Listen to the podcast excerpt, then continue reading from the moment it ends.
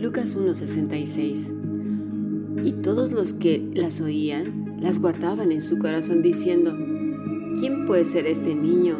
Y la mano del Señor estaba con él. Vamos ahora a Mateo 1, desde el versículo 19 al 20. Perdón, Mateo 15.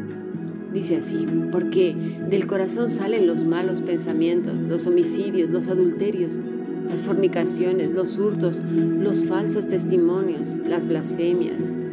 Estas cosas son las que contaminan al hombre, pero el comer con las manos sin lavar no contamina al hombre. Esta es palabra de Dios. Bueno, pues si deseas participar de esta aula que forma parte también de la Fundación Bíblica, escribe un correo electrónico a fundacionbiblica.gmail.com. Muy bien, pues seguimos entonces con nuestro estudio del Evangelio según San Lucas. Mira, ah, hace apenas unos días eh, estaba yo reflexionando precisamente acerca de esto, acerca de que el corazón del hombre es como un cofre del tesoro. ¿Quién puede saber lo que hay dentro de cada cofre? ¿Te imaginas? Somos un montón de personas a lo largo del mundo y de la historia además. A veces nosotros ni siquiera sabemos lo que hay en nuestro corazón. Tenemos unas tormentas interiores tan grandes que cuando lo queremos explicar no sabemos ni por dónde comenzar. Esto me recuerda al síndrome de Diógenes. ¿Por qué digo esto? Mira, las personas con el síndrome de Diógenes se caracterizan por acumular en su casa grandes cantidades de basura y desperdicio. Una de sus características también es el aislamiento social, la reclusión en el propio hogar, el abandono de la higiene. Estas son las principales pautas de, conducta las personas que lo sufren pueden llegar a acumular grandísimas cantidades de basura en sus domicilios y vivir voluntariamente en condiciones de pobreza extrema, en condiciones paupérrimas. El paciente suele mostrar una absoluta negligencia en su autocuidado y en la limpieza de su hogar. Fíjate bien cuando empiezo a decir este, este síndrome porque se parece mucho al corazón, ¿eh? Además, fíjate, pueden llegar a reunir grandes cantidades de dinero en su casa o en el banco sin tener conciencia siquiera de lo que poseen. Por el contrario, piensan que carecen de recursos económicos, lo que les induce a ahorrar y guardar artículos que no tienen ninguna utilidad. Es frecuente que almacenen grandes cantidades de basura y desperdicios que resultan inservibles. Los pacientes que sufren esta enfermedad carecen de conciencia de la misma y suelen rechazar además cualquier tipo de ayuda externa. No saben dar argumentos para explicar su conducta y en algunos casos están, perdón, estas resultan psicóticas. Las funciones cognitiva y social están claramente alteradas y no se encuentra ningún patrón a la hora de acumular cosas. Y mira que mi intención no es dar una clase aquí de salud mental, pero es que me sorprende porque algo de esto tiene el corazón descuidado. Aquel que poco a poco se va enfermando. Ya lo vimos la semana pasada con el patrón del victimismo, ¿verdad? Porque es que es increíble cómo la persona que, que padece esta enfermedad van acumulando grandes cantidades de porquería, ¿Eh? Fíjate, ¿eh? por lo que va a venir después, porque además es tanto lo que acumulan que ni son conscientes de ellos, pero tampoco desean ayuda, porque creen que no, no les pasa nada. Con esto también me llevó a la reflexión de la cantidad de enfermos mentales que se ha elevado de manera exponencial a nivel mundial. Porque mira, la salud mental es una de las enfermedades que según los expertos aumentará y su impacto será a nivel mundial.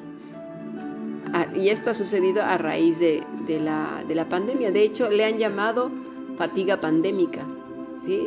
De la misma manera que el impacto del virus fue de una magnitud mucho mayor a la esperada, el efecto de la salud mental va a sobrepasar todas las expectativas que se habían jamás imaginado, según afirma Josep Ramón Domenech, vicepresidente de la Asociación Española de, Psiquiatría Privada.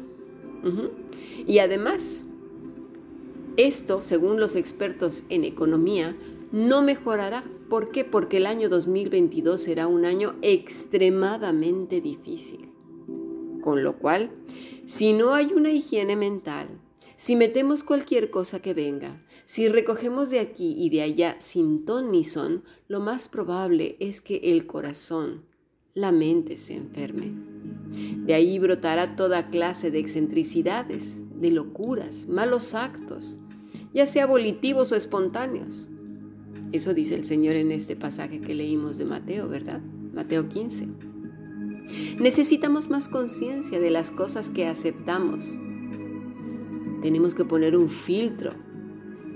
También requerimos inteligencia, sabiduría y discernimiento.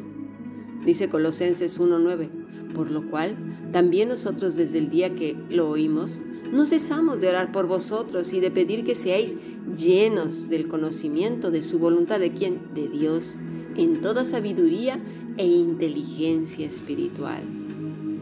Porque mira, hay un sector del cristianismo que todo dice es por fe y no se mueven, no hacen nada, nada, están como eh, eh, esta este, fábula del sapo que está metido dentro de la olla, o es una historia, un cuento, que empieza a hervir y el sapo no sale hasta que se muere ahí adentro, ¿verdad? Comienza a calentarse el agua y no reacciona y no reacciona. Hay un sector de personas, tanto cristianas como no cristianas, que viven con su cabecita dentro de la tierra, viviendo en una burbuja en donde creen que aquí no pasa nada.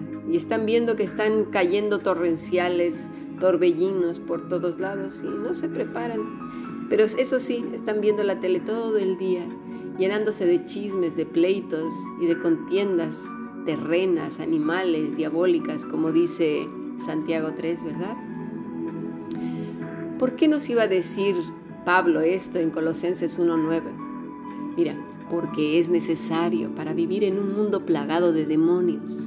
Sí, así como lo oyes. Hace poco un alumno de la Fundación Bíblica preguntó acerca de los demonios y de los poseídos. Pero sabes una cosa, no hace falta mucho para verlos. No, no, no. Imagínate, nada más, vamos a hacer una pequeña reflexión. El lunático de Gadara.